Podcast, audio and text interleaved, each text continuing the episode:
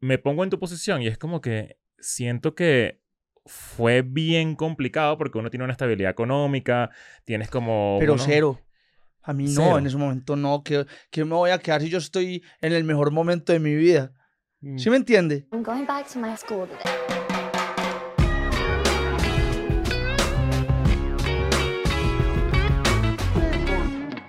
Bienvenidos a un nuevo episodio de EDN and Friends. Jan en Escuela de Nada, no joda. ¡Eh! Ya me, ya me soñaba yo estar aquí en la escuela de nada, hombre, hace rato quería venir. Estábamos hablando de, de- Y me llama mucho la atención porque estábamos diciendo la, la diferencia. Primero que nada, bienvenido. Parce, Este, gracias, muchachos. gracias por venir. Eres lo máximo. Este, mm, la diferencia entre estar arrecho y chimbo, dile ahí. Estar arrecho. eh, Bueno, horny. chimbo, es que en Colombia chimbo es el pipí. Es el pipí. Pero sabes que eso, eso es nuevo. Yo Todas no mis sabía. novias han sido colombianas, al parecer, ¿no? No, porque tú lo tienes dicen, chimbo. "Lo tienes chimbo", me dicen. Pero ajá, Ya sabes que si todo- te dicen te mamaste un pipí chimbo es porque te mamaste dos pipí. Dos pipí, Claro. claro. Ah, mierda, no lo había, no lo había que- pensado. claro. Doble pipí, güey. Ajá, no, pero estábamos diciendo que en verdad arrecho y arrecha, este, en Colombia y Venezuela, que están tan cerca, ¿verdad? Que somos los, los, los- los países hermanos, ¿no? Sí, son, así dicen. Este, significa cosas tan diferentes. Y chimbo y chim y también significa algo diferente en Venezuela, ¿no? Chimbo, pipí, no sabía. Gracias. Yo tampoco sabía. Gracias por este dato. Buen nuevo. dato. Nueva- cosas que aprendemos. Pero es una chi esto es una chimba, es que está bien. Es que está cool. Sí, Está chimba.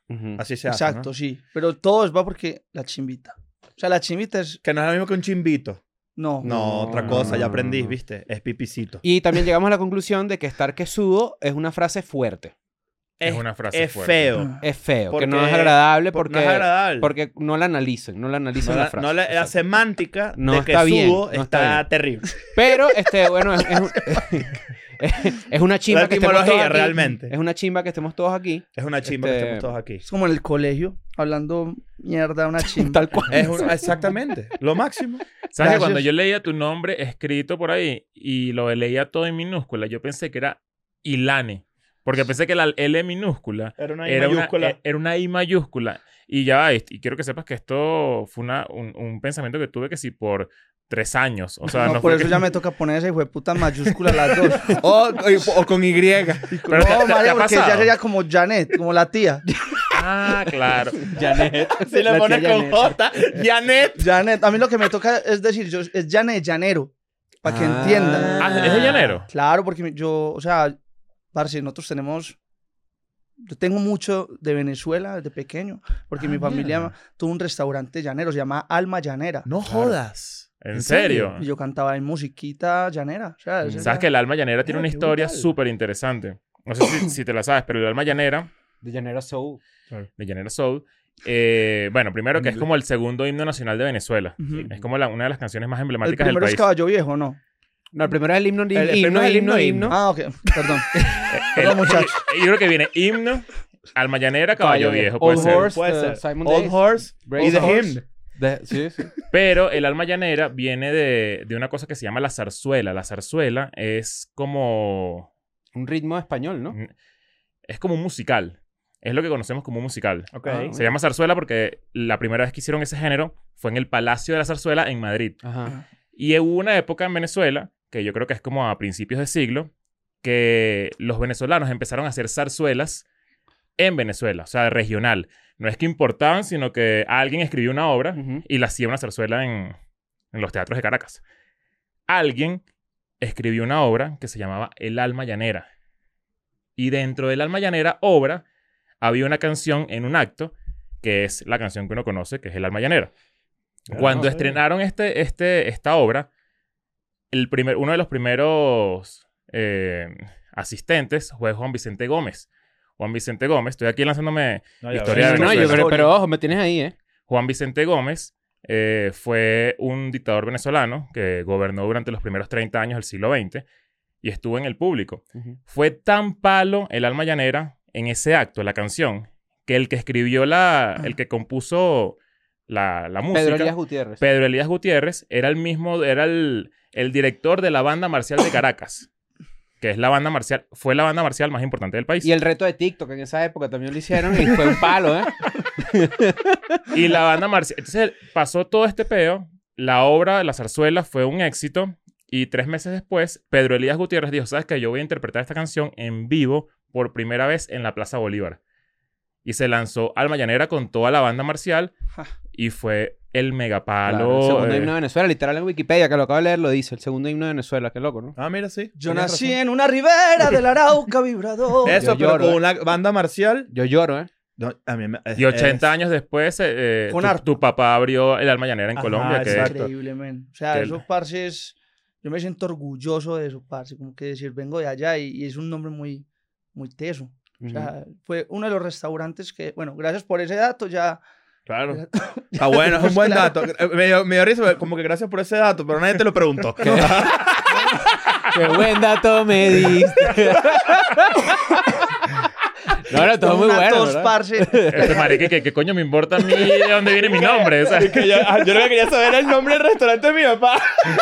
Parce, yo no sé cómo fue la, par- la parte donde le metieron arpa. Ahí no, no, no, no sería con arpa cuando tocaban con la banda marcial. Es que no que sé, sí, sa- weón. ¿sabes qué pasa con el alma llanera? Que el alma llanera, como que uno lo recuerda como, por lo menos en nuestra generación, los últimos 40 años, el alma llanera como que se ha ido, eh, lo han relacionado mucho con momentos que, nos, que no nos identifican tanto. De repente gana una Miss, el Miss Universo, y ponen el alma llanera, ¿sabes? Como que Se desvirtuó. no, no sé si se desvirtuó, no sé si esa es la palabra que, que hay que usar, pero no era como antes. Tú escuchabas el alma llanera en, en, en- en, no sé, a, principios de siglo y era como lo más glorioso y la vaina más poderosa posible. Que si Jorge Negrete, que de hecho, si, Sí. si tú agarras a Jorge Julio Negrete. También. ¿A- ¿una qué? Julio Iglesias también cantó. la Ajá, canción. que si Julio Iglesias, que si Aldemaro Romero, que, que es un gran arreglista venezolano, eh, Plácido Domingo, todos hicieron como versiones demasiado poderosas que tú las escuchas hoy y dices, marico, se me paran los pelos. O sea, esto- esta canción realmente eh, tiene el poder que, que, que la gente vieja Sí, quiere que que, le- que le tú lo entiendas. ¿no? Pero después fue eso, es como que ganaba... eh, Un equipo de béisbol. Cualquier cosa, o sea, almayanera, un político almayanera, ¿sabes? Ah, como sí, que sí, ya sí, sí. se, se medio jodió un el pelo. Populismo. Sí. Sí. Perdón. No, es- no, no, es- no, verdad. escucha, escuchen el, el, el- la mañanera de Jorge Negrete, que es un mexicano, Sí, el, claro, el por cantante supuesto. mexicano. Es para que se te, se te ponga la piel de gallina. Es una vaina Mm. maldita así poderosa. ¿Y tú te creciste en el restaurante? O sea, tipo, Sí, o siempre sea- estuvo en presente. A los nueve años lo abrieron. O sea, lo abrieron cuando tenía nueve años. Ujú. Y a mí me decían Junior. Entonces yo era el niño chiquito ahí, parce, para arriba y para abajo. Y, ¿y qué pasó? O sea, mi papá muere, mi mamá coge el restaurante y yo no tenía plata para salir los fines de semana. Ya empezaban las niñas, que la vuelta y uno Claro. ahí todo pelado. Entonces mi mamá me dijo, trabaje, o sea, haga algo ahí. Me puse ahí como a, a servir jugos, a partir mangos y me pagaban muy poquito. Entonces dije, por aquí no fue. Entonces ya llegó mi mamá y me dijo, eh, usted sabe cantar. Coja las pistas. Había un pianista que sabía hacer pistas llaneras. Ok. Y el man me hizo, parce, muchacha ojazos negros. ¿Cómo no voy a decirlo? Egoísmo, Carmentea, eh, Solito con las estrellas. Yo cantaba esa música y le metía de vez en cuando malagueña. Un- Mira, qué cool. Y eso era. Malagueña salerosa. Tal cual, weón. Sí, claro. Igualito. O sea, yo en los karaoke la parto con esa. Sí. Sí, pero no pongo el video ni nada, sino que yo canto. Claro, en la calle, ¿será? En la, enfrente del karaoke. Pero, y cuando, y cuando esto ocurre, tú empiezas a. Ya, ya tu mamá sabía que tú tenías un talento. ¿O es algo que realmente fue así accidental? O sea, en, en el primer álbum que compró mi papá era un álbum de boleros. De un man que se llama Andrés Cepeda, no sé si lo conozcan. sí. Entonces yo me iba con mi mejor amigo y la familia, no sé, me- de Medellín, hay un lugar que, pues, bueno, Cartagena, no sé si han Sí, ido. claro, cómo no. Y uno se iba en el carro y, y me ponían las pistas como Andrés Cepeda y yo empezaba a cantar esas canciones. Luego, mi mamá ya, yo se las cantaba y fue un reto, en su momento fue un reto, porque yo escuchar eso todos los días, todos los, todos los músicos, todo el, el personal de Almayanera era llanero. Entonces era, una, era increíble porque yo crecí con ellos y, y el, el arpista, el, el- el- de los- el del cuatro, las maracas, todos eran como familia. Claro. Entonces yo ya escuchaba a ellos todo el día esas canciones, entonces ya cuando se iban las pistas yo las empezaba a ensayar. Y ahí fue como el reto de empezar a cantar esa música. Ya. Y incluso cuando, o sea, cuando yo empecé ya como en el otro camino pop, yo cantaba muy así. Mm. Ok. Como Muy, con la voz muy, más. muy, más muy, muy de joropo. Sí, o sea, como que a mí ese tipo de música me llevó a cantar como un poquitico más grave Y cuando entré a cantar más pop, ya empecé como a escuchar otros, otros géneros, no sé, Camila. eh, en, en Colombia había un género que se llama tropipop, que es desde lo que, ha- lo que ha hecho Carlos Vives. Mm. eh, y cantábamos ya de otra manera.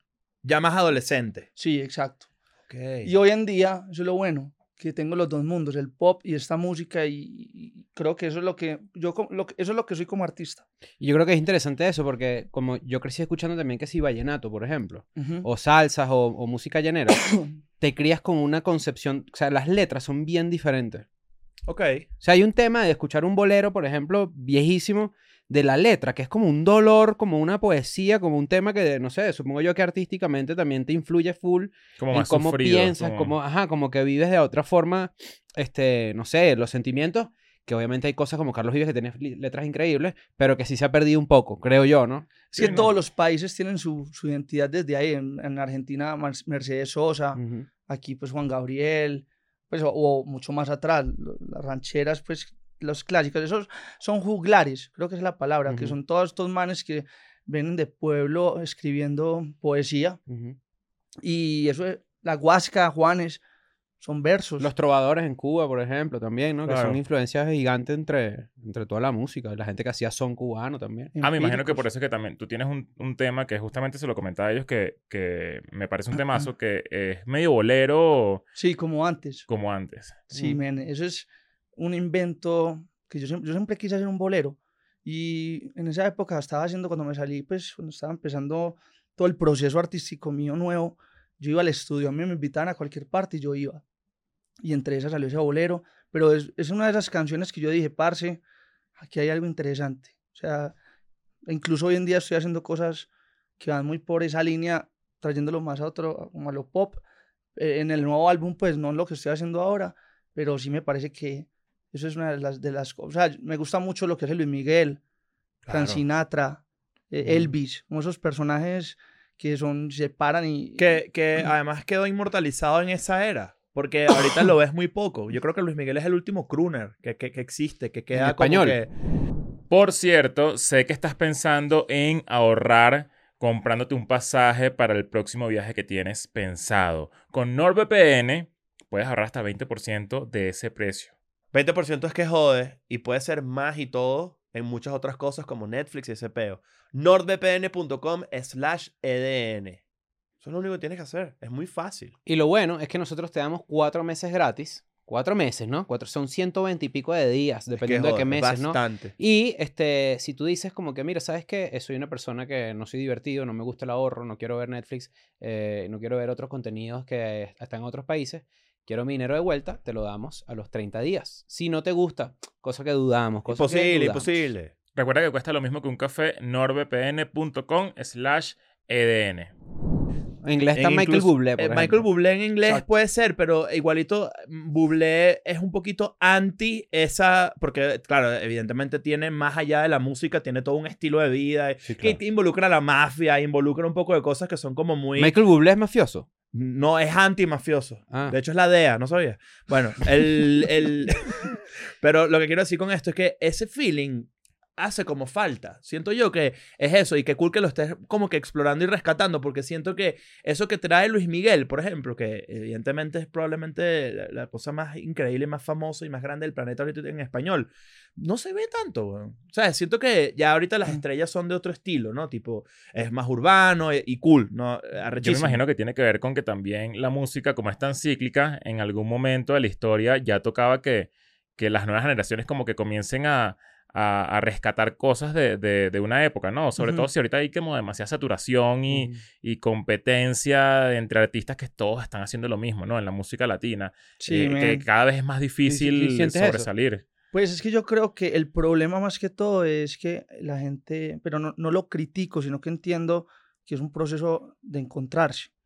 Entonces la gente que, la que está haciendo cosas igual a todo el mundo es que no se ha encontrado. Y lo digo también por la experiencia de que yo dentro de mi proceso también he estado en una búsqueda. Ujú. Pero uno, siempre lo he dicho, cuando uno reconoce su aldea, de dónde viene, ahí es donde uno puede ser universal. Entonces, yo estoy tratando, o sea, sigo, sigo en el proceso de poder cada vez lograr ser más original desde mi identidad y, y concentrarme en, en mí. Yo no veo nada de los otros. O sea, veo lo que me gusta, pero nunca estoy pendiente de la vida de ningún artista o de, pues, o, o como con esa sensación de, de, de competencia, sino más de, sigo los que yo siento que me pueden alimentar. aportar, como a nivel de inspiración, a nivel Inspiración. de- Claro, ¿qué escuchabas aparte de, de niño? O sea, ¿cuál era tu, tu primer, cuál fue tu, tu primera mm, como enamoramiento de adolescente musical? Que fuera así medio irreverente, no, no de repente ya saliéndote un poquito más de los gustos de tus papás, Sobre, sino cuál fue tu primer gusto tuyo propio. sobre todo en un contexto tan movido como el de Medellín en los 90, que era como, como bien jodido, ¿no? Como todo. Y, y, y cuál- cómo, es la, cómo es la referencia cultural de una persona, un niño en los 90. Ahí. Parce, lo que pasa es que yo soy melómano, mi familia es melómana, mi, mi familia le encanta la música y escuchan de todo. Entonces yo, yo todo el tiempo escuchaba, por ejemplo, Michael Jackson, Claro. eh, los LPs. ¿Cómo Sí. Los LPs, no, los sí, el- vinilos, los, los vinilos, el long play, sí, el LP. Y Yo veía eso, parce, y yo decía, ese marica. Entonces yo vivía en Sabaneta, que es un pueblo de, de Antioquia de Medallo. En Venezuela también hay un pueblo que se llama dijeron. Sabaneta, que se llama- en Barinas, que es donde nació tu, tu tío. Sí, claro, ¿no? No, tu comandante, ¿te acuerdas? Sí. Yo sé el chiste, pero yo me río. Allá va. ¿Cómo se llama la ciudad? No sé, por ahí. Ah, bueno, con cuidado, por Ujú. si acaso. Y entonces, no digo nada al respecto. Y entonces allá, parce, mi mamá, Juan David, está obsesionado con, con, con el hijo de puta eh, Moonwalk. Se logró conseguir un tipo que sabía hacer el Moonwalk. Y yo empecé a practicar Conseguiste una persona que sabía hacer el moonwalk. en ese pueblo, o sea, en Porque Sabaneta. querías aprender a hacerlo. Sí, Ya. exacto. Geográficamente, ¿dónde queda Sabaneta en, en Colombia? O sea, cerca de... Antioquia, ¿no? Sabaneta queda, uy, parce, si les voy a decir cerca de Medellín, o sea... A ver, a ver, es a ver. cinco minutos. Ah, o sea, ok, es, ok, ok. mm, si no hay taco, 10 minutos. No es, es hacia el aeropuerto, Trancón. Río Negro, Río Negro. No, llama. ese es Llano Grande, no, esto es súper cerquita. Ah, ok, está ok, ok. el poblado, Envigado, Sabaneta. Ya. Ah, ok. Está muy cerquita. Ok. Entonces, Ah, mira, parce, Tú dijiste, voy. co- ¿Qué edad tenías? Porque me llama mucho. ocho años. Ocho. Me llama mucho eh, la atención este proceso creativo. Tipo, ok, ves el moonwalk. Quedas como la mayoría de nuestra generación, quedamos locos. Porque Sí. eso fue impresionante cuando lo- nadie lo entendía y es, probablemente, bueno, es un hito cultural de todo, para toda la vida, ¿no? Ajá. Pasa eso. Y tú dices, tengo que buscar a alguien que me enseñe a hacer eso. Ujú, Y lo buscas. Sí. ¿Cómo consigues a esa persona? Por mi mamá, que mi mamá siempre me alcahueteaba todo. Mamá, consígueme un carajo que haga esto. Yo creo que ella lo que quería era sorprenderme y incentivarme como el arte y ayudarme. Ok. Coño, Y- qué brutal. Qué brutal tu mamá. Muy brutal, cool. brutal. Mi mamá siempre estaba pendiente y siempre me dejaron ser como muy libre para yo me disfrazaba. A mí me hicieron un libro a lo, en 11 en el colegio que se Ajá. llamaba El niño de las mil caras, como una biografía mía por una, una cosa del colegio. Y eran, parce, todos los... di- O sea, era un libro de mi, de mi historia hasta el colegio y las fotos era el niño de las mil caras y por ahí yo no sé cuántos disfraces, weón. Entonces siempre como esa parte me, le- me dejaron ser. Yo llegaba a un velorio de un primo que se había muerto Disfrazado. de diablo, weón. Disfrazado de diablo. de diablo, marica, con la colita así. Y ese puta atrás. Entraba al, al, al, al velorio y que, Tun, tun, tun, tun, tun. y que, por favor, el niño del moonwalk, Claro, sáquenlo. ¿quieres, ¿Quieres ver al, muerto? Sí, y hace el paso de Michael Jackson que es ¿Ah, hacia sí? la...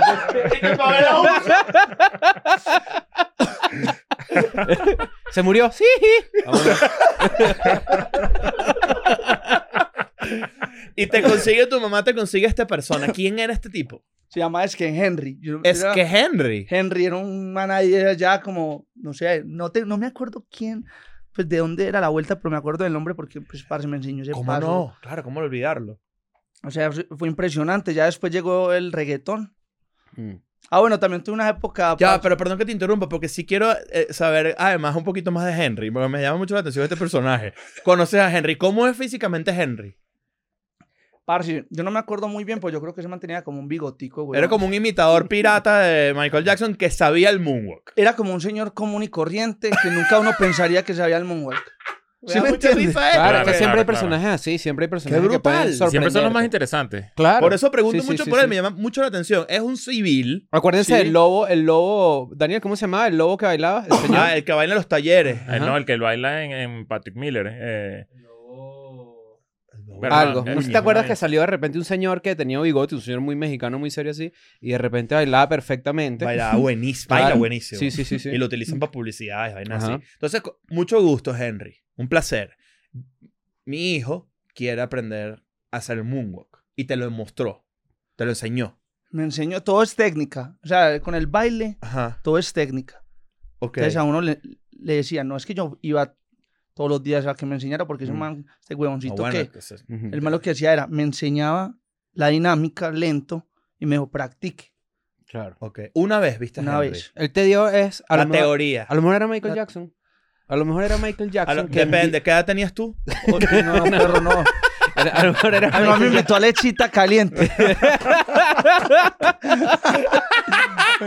A lo mejor era en verdad este, el ánima, el ánima no había muerto, pero digo, a lo mejor era una forma del destino pero- de pero Michael mira que- Jackson. mira qué bolas en verdad lo que, o sea, siempre lo hemos hablado, lo duro que, que de Michael Jackson a tal nivel donde un completo extraño, además traído por tu mamá, te enseñó un paso de baile icónico del carajo por allá metido. Además, En en, una, Colombia. en una zona eh, eh, como a las afueras, me imagino, de Medellín, ¿no? Eh, una- es que en Latinoamérica, tal cual. es, como O lo, es como lo del baterista de Misfits. Eh, la banda esta de punk, una de las bandas de punk pioneras del género, podemos sí, claro. decir, tuvo un baterista colombiano.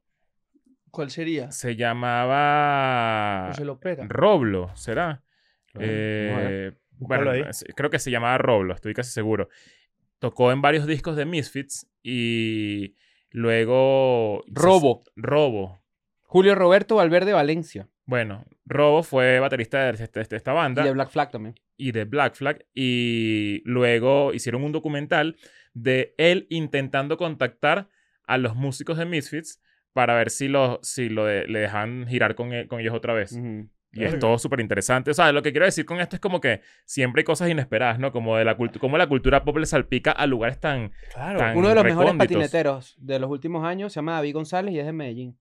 Hmm. Pero uno de los mejores patineteros, así que creo que ganó... Internacional. Sí, claro, creo que ganó en un año el, el- el patinetero del año. Qué brutal. Mira, hablando un poquito de tu infancia, ¿cuál era la conexión de tu papá con, Me- con Venezuela? O sea, que Ah, por el alma llanera y todo Porque eso. mi papá tenía un restaurante.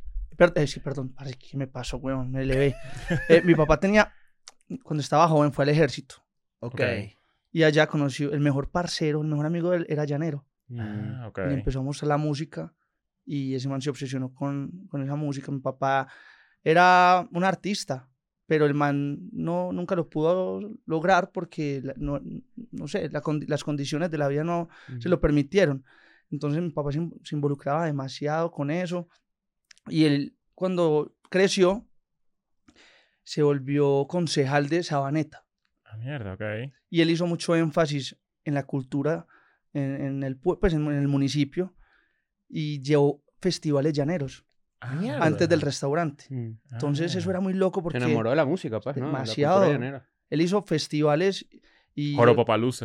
Más o menos, Joropalusa. era así, y era con la carne puesta así, Carne en vara. en vara así brutal, Verga. Mm. los meseros, toda la cosa. Entonces empezó un gusto desde la música llanera y un conocimiento, porque yo era el, el típico niño que empecé a escuchar esa música, me gustaba, pero también cuando yo compartía eso con mis amigos del momento, no, como que no, no me decían, este man que está... Claro. Era muy, a- Claro. muy, muy Muy difícil, ajeno. muy ajeno. Muy ajeno a la adolescencia, muy ajeno a, a nosotros, incluso. Hay que yo hacer no- una salvedad para la gente que eh, de repente no conoce muy bien la geografía o no son venezolanos o colombianos. Compartimos el llano. El llano no es una cuestión Claro. estrictamente venezolana No. ni es una cuestión estrictamente colombiana, obviamente. Compartimos ahí un pedazo de tierra, literal. Bro, es que vos dijiste algo muy importante. Yo en estos días monté un video cantando, eh, ¿cómo no voy a decirlo? ¿Cómo yo- no voy a decir? Karaoke 2. ¿Cómo no voy a decir? Eso es un tema muy... fuerte. Que me gusta. Con el, lo A mí me encanta. A mí me da risa que tú crees que esto te ayuda. Ah, pues claro que me ayuda. Pero eso es un temazo, en verdad. Y parce, cuando lo monté, empezó un conflicto ahí, con- o sea, se volvió viral el video y empezaron, pues a mí la verdad me dio mucha felicidad ver tanta gente que se disfrutó el video, pero a la vez empezaron a ver una- a- unos a pelear que esta canción ¿De expropiación era? de yo no sé qué. Claro. Y yo decía, qué, Qué huevo, hueva. nada. La cultura es compartida, compartimos la cultura. Ahora, tú puedes mirar a la cámara y decir que la arepa es venezolana. Parce, como yo dije en una entrevista, a mí me importa un culo eso. güey. Claro. y además la mejor es la colombiana. No, pero que tú lo has dicho toda la vida, exacto, que la colombiana es la real. Es Ajá. que eso sí puedo decir que la, la venezolana tiene mucha cosita y eso es Mm. una chimba. Claro. Y la colombiana es, es la arepita y el queso y ya. Mm. Pero Claro. ¿de dónde viene? Mm. No sabemos, un es lo mismo. conflicto O sea, ahí. que, que si prehispánico, no sé qué, bueno, tú dices Israel y Palestina y la arepa, pues, ¿me ¿qué- entiendes? Porque Sí, ya está bueno, ya está bueno de preocuparse más por eso. el que sale en la Biblia, hay que ir a la Biblia a ver, ¿me entiendes? Sí, ¿Quién claro. hizo la Que sale en la? Biblia.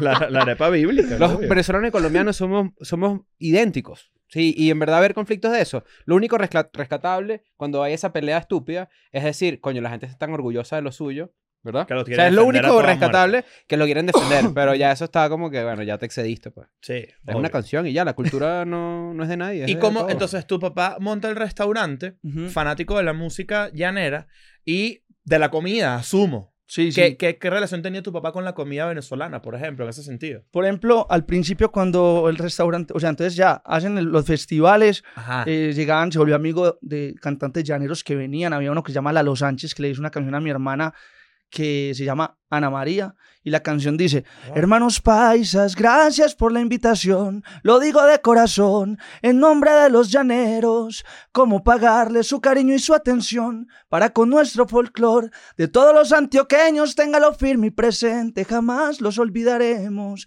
Voy a llevar en el alma un pedacito de Medellín y de Bello, de Itagüí de Sabaneta, Poncho Carriel y sombrero, de Envigado y el Santuario, la flor de los silleteros y una linda antioqueñita, tal vez nacida en Río Negro.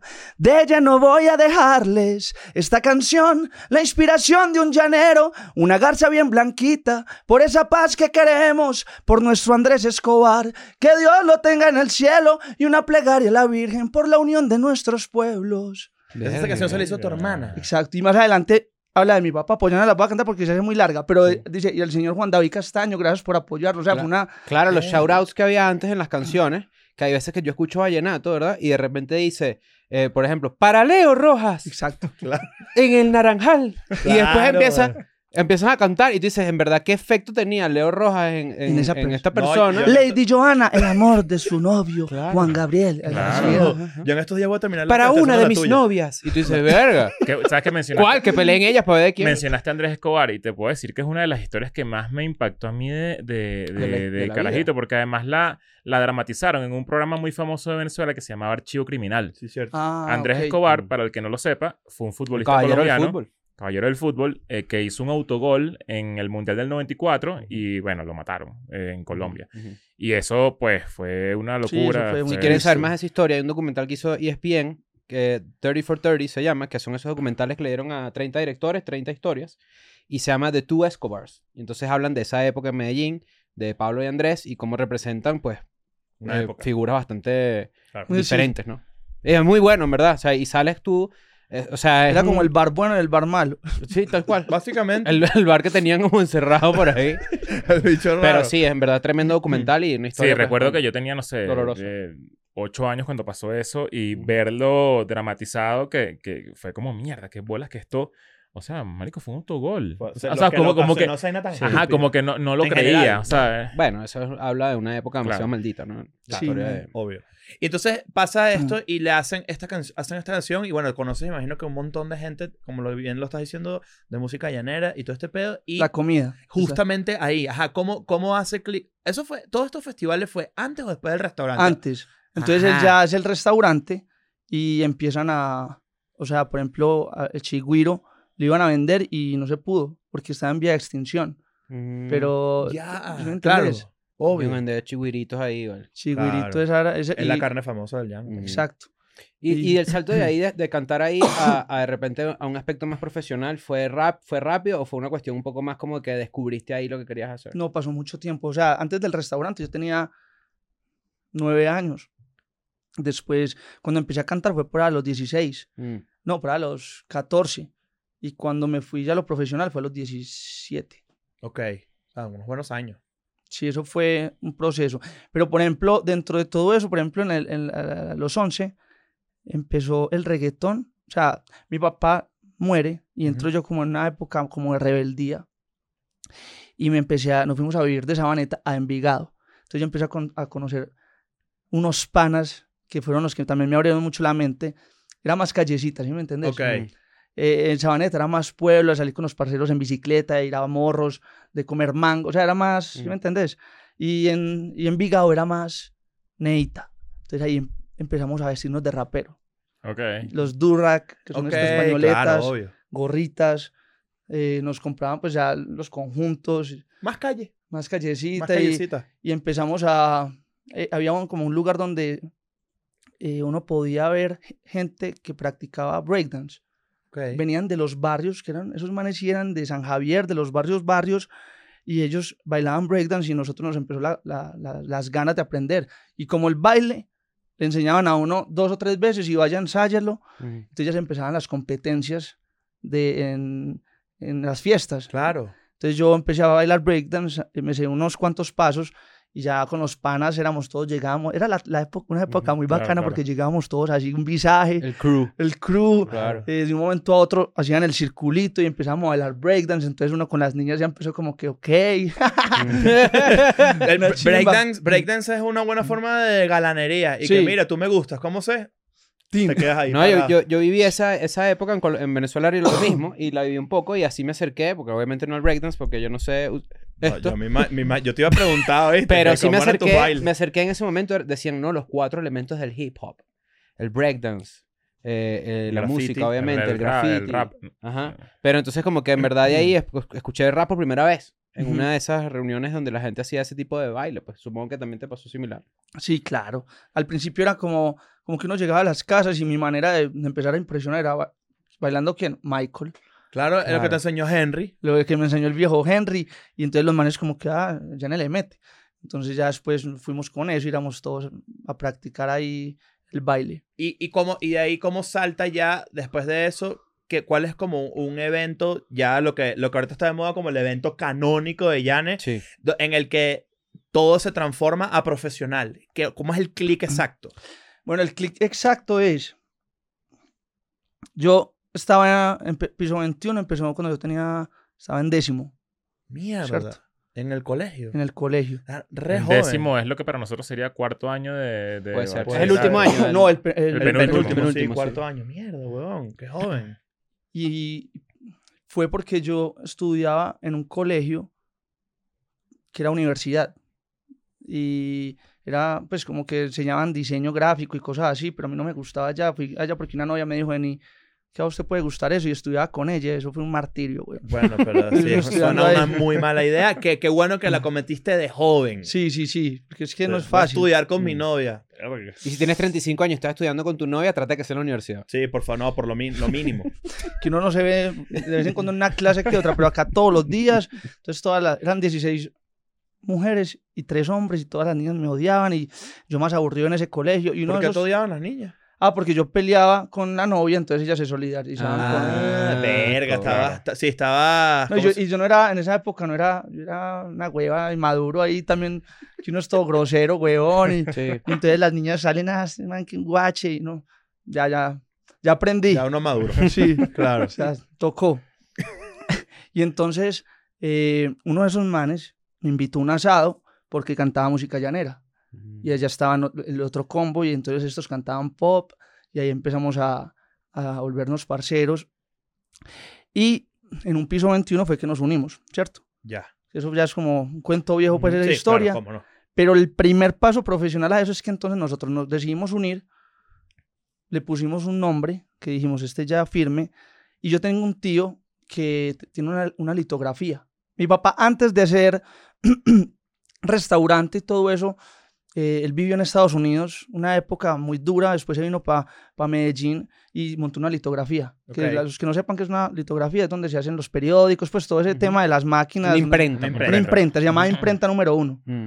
Y el, el hombre, eh, con esto, después de que se, les conté lo del restaurante y concejal y toda esta vuelta, le vendió esa litografía a un tío. Ok. Y ese tío nos sacó los primeros flyers. Ok. Piso 21 en concierto en Almayanera. Mm. El primer flyer fue ese. Ese. Flyer horrible, o sea, era Claro, el demasiado pre- cool, pero a un color, porque no teníamos plata. Claro, claro. Claro. Mierda. ¿Y qué tal ese primer show? Entonces, oh, pues, como yo estudié en cinco colegios, Te Yo conocía mal. a todo el mundo. Sí, yo era la Illita. El otro, los otros también estudiaron en un montón de colegios, entonces teníamos muchos amigos, muchos En común, conocidos. claro. Entonces, parce, repartiste en las universidades, que Nedafit, que era una universidad en la Medellín, parce, lo repartieron en todas partes. Ya habíamos soltado un tema por ahí en Ares, Sí, Claro, claro. Ares. Esto es como que como 2007, 2008. 2007. Claro, Ok. ah, para la gente que no recuerda que era Ares, Ares es un, es un P2P, era una, una peer-to-peer, lo que llamaban en ese momento la piratería online. No, no es, eh, era básicamente una base de datos que uno mismo alimentaba con canciones y la gente las descargaba. Entonces, Ares era como que tenías tu cuenta de Ares y te descargabas música que veías por Películas ahí. y todo. Yo Películas, mucho toda mierda. Ares, Casa. Limewire. Limeware, que está casada, Casa. Emule. Hasta Napster. Hasta Napster tuve en su principio. Pornhub. Puro virus. Claro. Puro virus. Su sí. Ah, Te, A te, veces ba- te- te bajabas, te encontrabas un disco que te gustaba y cuando lo descargabas después de dos días ahí de- con la, la descarga pegada, era que si un video de, de Goku con Sonic corriendo los dos así por una, con una vaina de fondo que ni siquiera tenía que ver con lo que estabas buscando. Era que si Dream Theater, un video larguísimo de Goku corriendo. Emule. O sea, yo también. Emule, Emule. Claro. Entonces Sí, soltaron un tema en épocas. Ares a propósito. Usted- ya estaban conscientes de cómo funcionaba esa tecnología y lo tiraron ahí o era un tema que habían hecho y lamentablemente apareció, pero para suerte apareció por ahí. No, antes nosotros queríamos que todo eso se viralizara impresionante, entonces nosotros lo mandábamos a todos los amigos y era muy bacano cuando lo empezamos a ver ahí en la plataforma, pues en Ares, como que ay, se está viralizando esta vuelta, es una canción, parce, súper mal grabada, pero le fue muy bien y la idea era cantarla por primera vez, Claro. parce, fueron 500 personas No jodas. y, y tan descarados que cobramos a 5 mil pesos la boleta, Que en ese momento, ¿cuánto Mierda. era más o menos? por ¿En ahí dólares? dos dólares. Está bien. Está bien. Y, y esa, y esa vuelta, parce, se llenó. Y es- hicimos un show. Yo me acuerdo que yo era ahí con esa novia en esos momentos y yo ya era borracho cantando. Y yo te amo, Daniel, esto es para ti. Y, can- y, y salía un maestro del acordeón ahí, Chalo García. Eso era un, de, pues, un Claro. desastre, pero una chimba.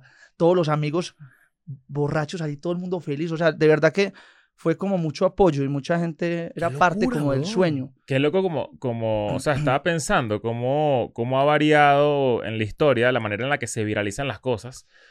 Ah, esto, ustedes utilizaron Ares para intentar pegar un tema en una época en la que todavía el streaming no estaba desarrollado.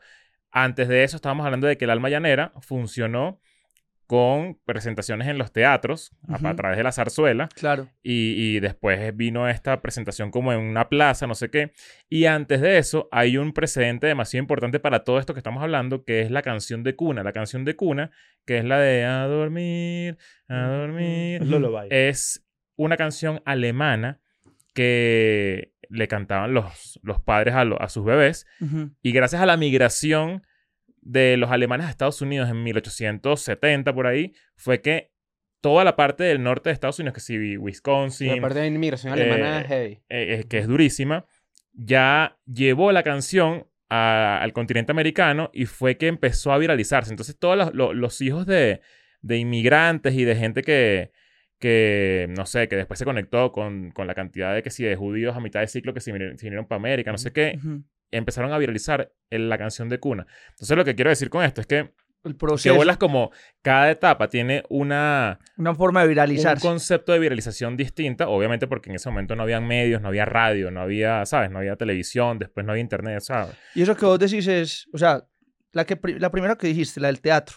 ¿Cuántos años pasó de esa a esta que estamos hablando? O sea, ya la forma de vir- viralización es tan rápida que, por ejemplo, cuando estamos hablando de Ares, luego de esa, para ir también como llevando eso, que es un tema interesante, un parcero mío, Maca, mi mejor amigo de toda la vida, se fue a vivir a, a Nueva York. Ajá. Y cuando él volvió, llegó y me, me dijo, mira, mira esto, Yanni. Ta, ta, ta. YouTube. Ajá. Yo. Entonces yo empecé a volverme fanático de los Guns N' Roses por él. Y Mm. entonces me empezó a mostrar de videos de Guns, de Axel Rose cuando se separó cantando en Río, eh, los primeros conciertos. Y eso para uno era como, parce, que o sea, yo ya puedo ver acá todos los videos. Ujú. Entonces, eso que, que vos decís, como ya de Ares pasó a YouTube, otra manera de viralizar y ya todo es demasiado... Y Como que el cada acceso, vez ¿no? es menos tiempo el que, se, que, que, pasa, que transcurre para que exista una nueva manera. O sea, Exacto. tipo, de Ares, que de hecho antes de Ares me atrevo a decir que estaba MySpace. Ujú. MySpace primero, como no, que... no, MySpace fue primero. Por eso MySpace, Eh, luego perdón, Ares Ares. fue primero. ¿Estás seguro? Sí, sí. Sí, sí, o, sí, o sí, era sí, como sí, medio... Era, ok, entonces Ares, MySpace. Creo que sí. Luego, luego pasamos a YouTube, luego ahí empieza otra vez como que redes sociales, tal, no sé qué, TikTok ahorita. Es ¿Y que uno quién- ponía en MySpace la canción. Sí, Ajá. exacto. ajá. Y ahí es que se vira- esa era la manera también de viralizar. Por Pero- eso pregunto, tengo la duda si Pero no hay que perder de, a igual para- no hay que para- perder para de vista que en verdad el verdadero método de, de viralización es el boca a boca, ¿no? En ese momento sobre todo. No, no, en ese momento no. Yo, yo creo que todavía en todos los momentos ¿Tú el boca a boca existe. Lo que es bueno es bueno. Claro, porque además si alguien va, por ejemplo, vamos a suponer, alguien no conoce Escuela de Nada o no conoce a Yane y de repente va a un show y sale transformado en fan. Claro. Pero porque alguien le recomendó que fuera, ¿me entiendes? Sí. Mira, esta idea que, mira esto que me pasó a mí y que también va de la mano con esto de alguna manera. Fui a una obra de teatro ayer y en la obra de teatro habían 300 personas, ¿no? Pero el teatro se veía medio vacío, o sea, como que faltaba la mitad del teatro, ¿no?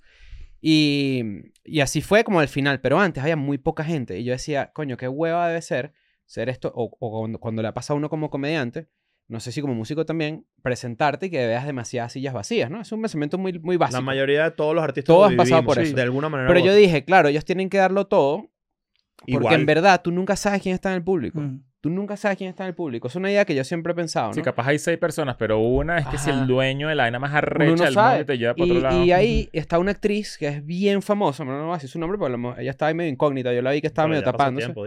Bueno, estaba Esther Expósito, estaba ahí, ¿no? Entonces yo no sé qué, qué poder tiene Esther Expósito en la industria como Sí, para no. ver a alguien actuando y decir, mierda, esa persona va a ser una estrella. definitivamente llamativo. Claro, pero definitivamente también está ese factor cuando la gente de repente está haciendo shows, ¿no? Tipo, nunca sabes quién va a estar ahí. Bueno, Tienes es, es co- 100 es como lo de, lo de Instagram. Instagram funcionó porque le repartieron como la idea a... No repartieron, le mostraron la idea a demasiada gente importante y entre esas estaba Jack de Twitter y Jack lo que hizo fue, miren esta aplicación y posteó una foto editada con, con el clásico filtro de 2012 cuando todo el mundo montaba una foto en Instagram Ujú.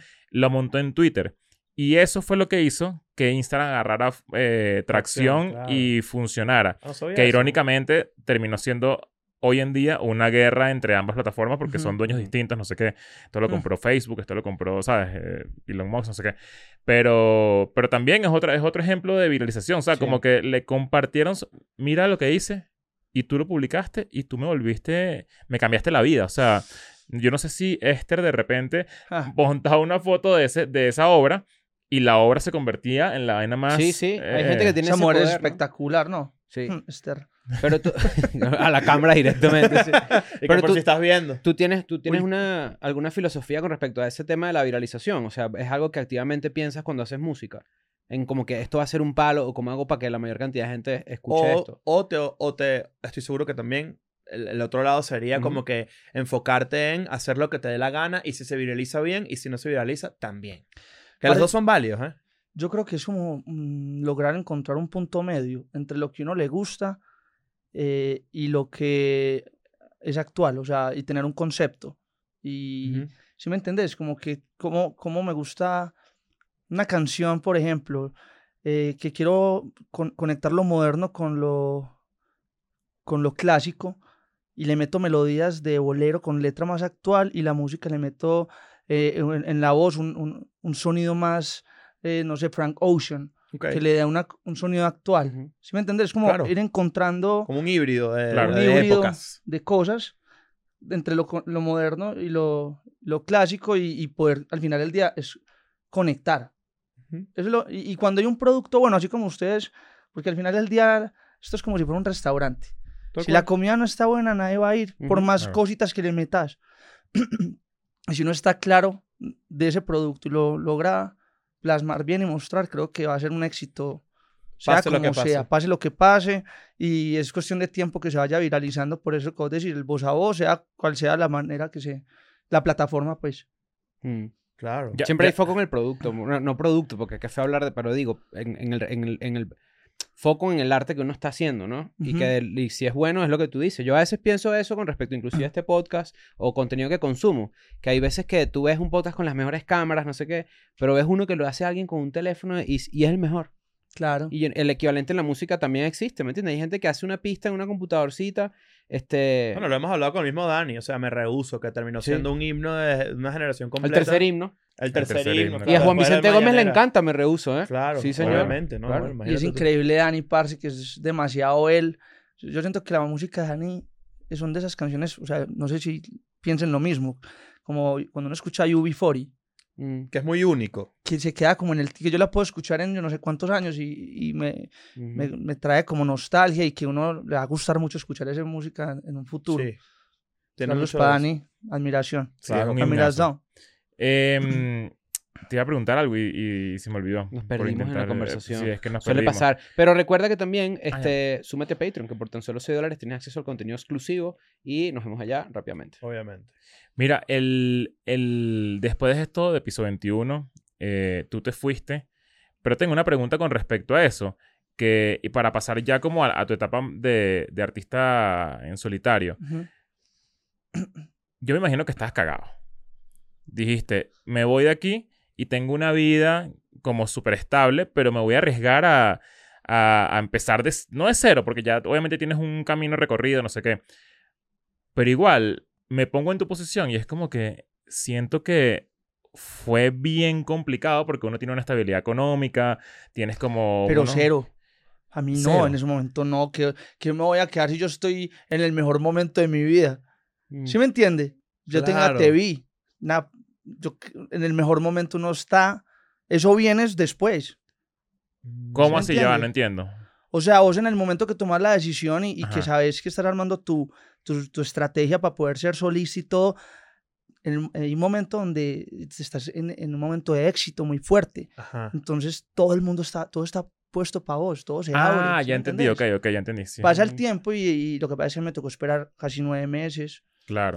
que las cosas ya se empiezan como a poner un poco más complicadas y, y, no, ya dice como, marica, esto no es tan fácil, porque la vida te va a mostrar, Claro. llega la cuarentena, la vida es así, pero al final del día siento que cada una de esas cosas se van volviendo como para usted quiere ser el más, más grande o usted quiere lograr lo que usted tanto, usted todavía tiene que aprender a, a tener, a, a- a crecer, papi, Claro. A ser hombre, Te tiraste a- para la calle. O sea, te pateaste tú mismo y dijiste, ve tú también a vivirlo. A vivirlo además solo. A vivirlo, Exacto. a, a- a atreverse a hacer un montón de cosas que es lo que tú dices. Tipo, es, es muy, no, no, es muy la filosofía de Seinfeld en ese momento, ¿no? La- Sí. Cuando sacaba Seinfeld que Jerry dice, eh, esta serie ya. Y es como que, pero si estás en el mejor...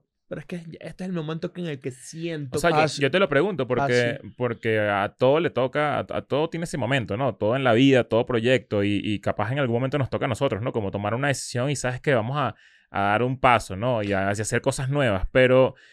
La incomodidad, sorry. No, sí, sí, dale, dale, dale. La incomodidad llega en el momento donde la cosa se pone, o sea, donde ya tu vida cambia un poco, donde ya Claro. empieza a cambiar el contexto y en esa sa- salir de, de confort el carácter cambia, a uno le toca aprender a, a tener más humildad, o sea, a, a- ¿sí me entiendes? Claro. Cosas importantes para poder volver para arriba, porque es que yo creo que, pues yo soy muy creyente, men, pues si no lo digo como desde, desde ese lado de creer, no, a mí me tocó en un momento donde yo, si no fuera por, por este man que lo conocí en ese mismo proceso, no sería capaz uno de aguantar tantas cosas porque ya es la historia de uno solo y, y ya hay ese cambio de, de, de- de aprender a, a- a hacer cosas nuevas porque al final del día uno se da cuenta que uno no era un niño en muchos sentidos. Eso te, te vuelve listo, te, te estamos preparando para otro nivel. Lo que pasa es que yo en piso viví un proceso con otros cuatro, pero igual sé que lo viví. A mí no, yo no, me eso no no- nadie te lo puede quitar. y, y no fue gratis, nosotros lo, lo aprendimos de la industria, llegó un manager y toda la... Entonces yo estoy viendo eso ahora desde otro, desde un Ujú. punto de pronto Claro. Que a veces hay comodidad, pero no me gusta estar tan cómodo porque la misma comodi- comodidad te puede volver muy... ¿Sabes que es, es- es difícil de entender? o por lo menos a mí lo personal me pasa, ¿no? Que hay veces que siento que estoy subiendo de escalón en la escalera, si así lo queremos ver de la vida, pero me pone retos la vida que ya yo resolví antes, pero que también son parte de dar ese nuevo paso, ¿no? Como que de repente hay un tema, por, por poner un ejemplo, humildad, ¿no? Hay veces que tú dices, pero si yo, yo, yo creí que yo había trabajado en esto, pero en verdad es la vida diciéndote como que no, pero es que lo tienes que volver a hacer porque es como el nivel de Mario 2 de la humil- humildad 2, ¿me entiendes? Ujú. Y hay veces que yo siento eso y lo veo en artistas o lo- a, a a título personal también. Es como, ok, para ayudar a este próximo paso, me toca volver a revisitar cuestiones que yo pensé que ya había solucionado. Ujú. Porque las cosas también van creciendo, ¿no? Es que la vida es así. O sea, ojalá podamos llegar a los 80 hasta donde nos toque y que toda la vida te vaya... Pues esa es la verdadera vida, reto tras reto. Y los retos van siendo diferentes. Claro. Entonces el reto ya después, no sé, ser, tener familia, tener una hija y que ya el reto sea eh, la niña cuando es adolescente me da, Mm, o sea, empieza un un- novio.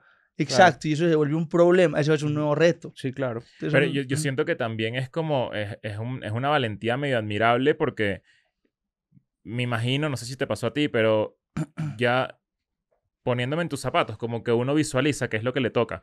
Entonces ya tú sabes que si tú te vas de piso 21, probablemente lo que, te, lo que, lo que intentes construir en el futuro, la gente te va a comparar. Entonces es como ah, que... sí. Eh, Sí. eh, ah, pero eh, esto es mejor o es peor que piso 21. O, o de repente Qué cagada, ¿no? tengo que guardar una cantidad de dinero considerable para hacer la vida que quiero hacer yo solo y lograr lo que quiero hacer, lo- eh, lograr lo que quiero yo, pues, o sea, como, como en este nuevo, en este nuevo plan. Eh, pero tú pensabas eso antes de, de tomar esa decisión o fue como que lo tuviste que enfrentar y dijiste, y dijiste ¿sabes qué? Sea lo que sea, yo voy para adelante. Sí, sí, siempre para adelante. Obviamente mm, llegó un momento de comparación, pero a mí me gustan las historias interesantes, weón. Yo creo que la gente más dura, si vos- a mí me gusta ver películas de la vida real y más de los que hacen, no sé, la vida del man de McDonald's, el... Ronald. Michael. Keaton. el- No, Ronald. ¿A ti te gusta una película? ¿A ti te gusta que una película que al final sale la imagen de la persona en verdad? Uh, De la. Fan, persona también, real. fan. Eso- Sí, eso eso es un buen brutal. momento. Mejores. Eso es brutal.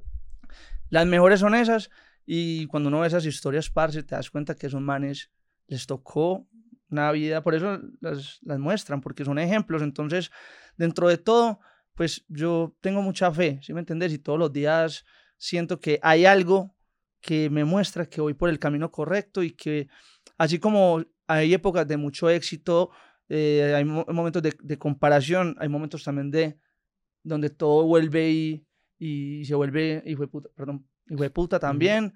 Y creo que por eso es que no hay, no sé, Fate. Ustedes saben la historia Claro, de ese sí, tipo, claro. ese man, era- Ujú. él llegó a componer canciones con, con nosotros y, y el man, como lo hizo con nosotros, lo hizo para un montón de artistas Ujú. y una carrera que uno veía que la vuelta estaba complicada y, y uno veía, marica, pero si Fate tan talentoso, ta, ta, ta. Y son historias que muestran Inspiran, parce, además. inspiran, exacto. Claro. Entonces creo que de eso se trata. Y que la gente lo ve, o sea, sobre todo con, co- con los músicos como artistas, como el, el- la historia de Fate, o, vamos, o una que conozcamos, la de Ryan Castro, por ejemplo, que se sentó aquí con nosotros.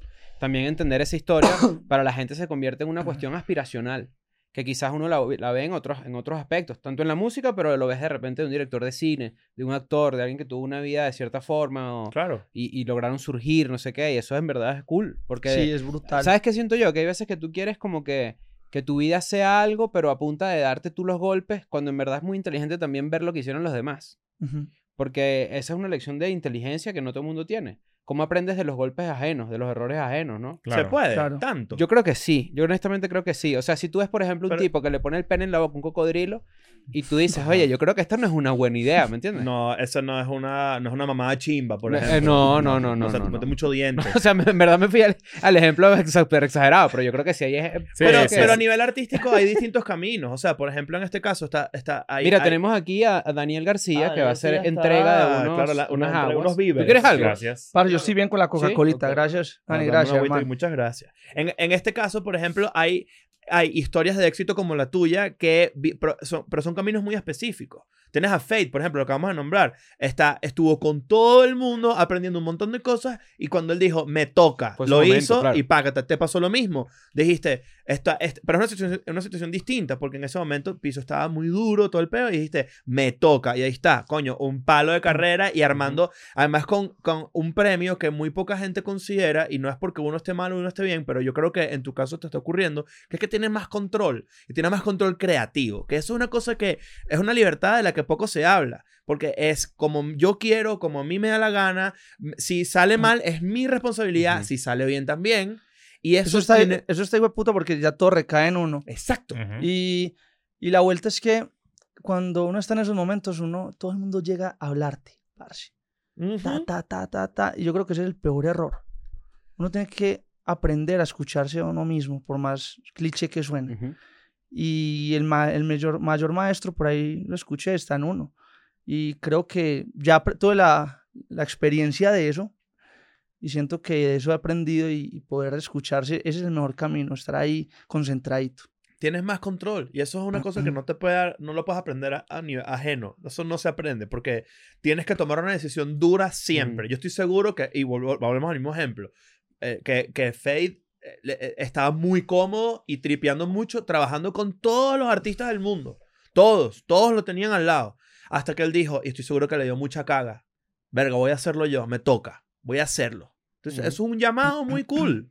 Y arriesgado, y cagante, pero hay que hacerlo de vez en cuando, ¿no? Esa es la parte reflexiva. Y la parte literal, que es la que también me da curiosidad. ¿Cómo fue ese, eso? Tú, tuviste que, muchachos, vamos a, a vernos esta noche a las 9 en Perro Negro. Tengo una cosa que decirles.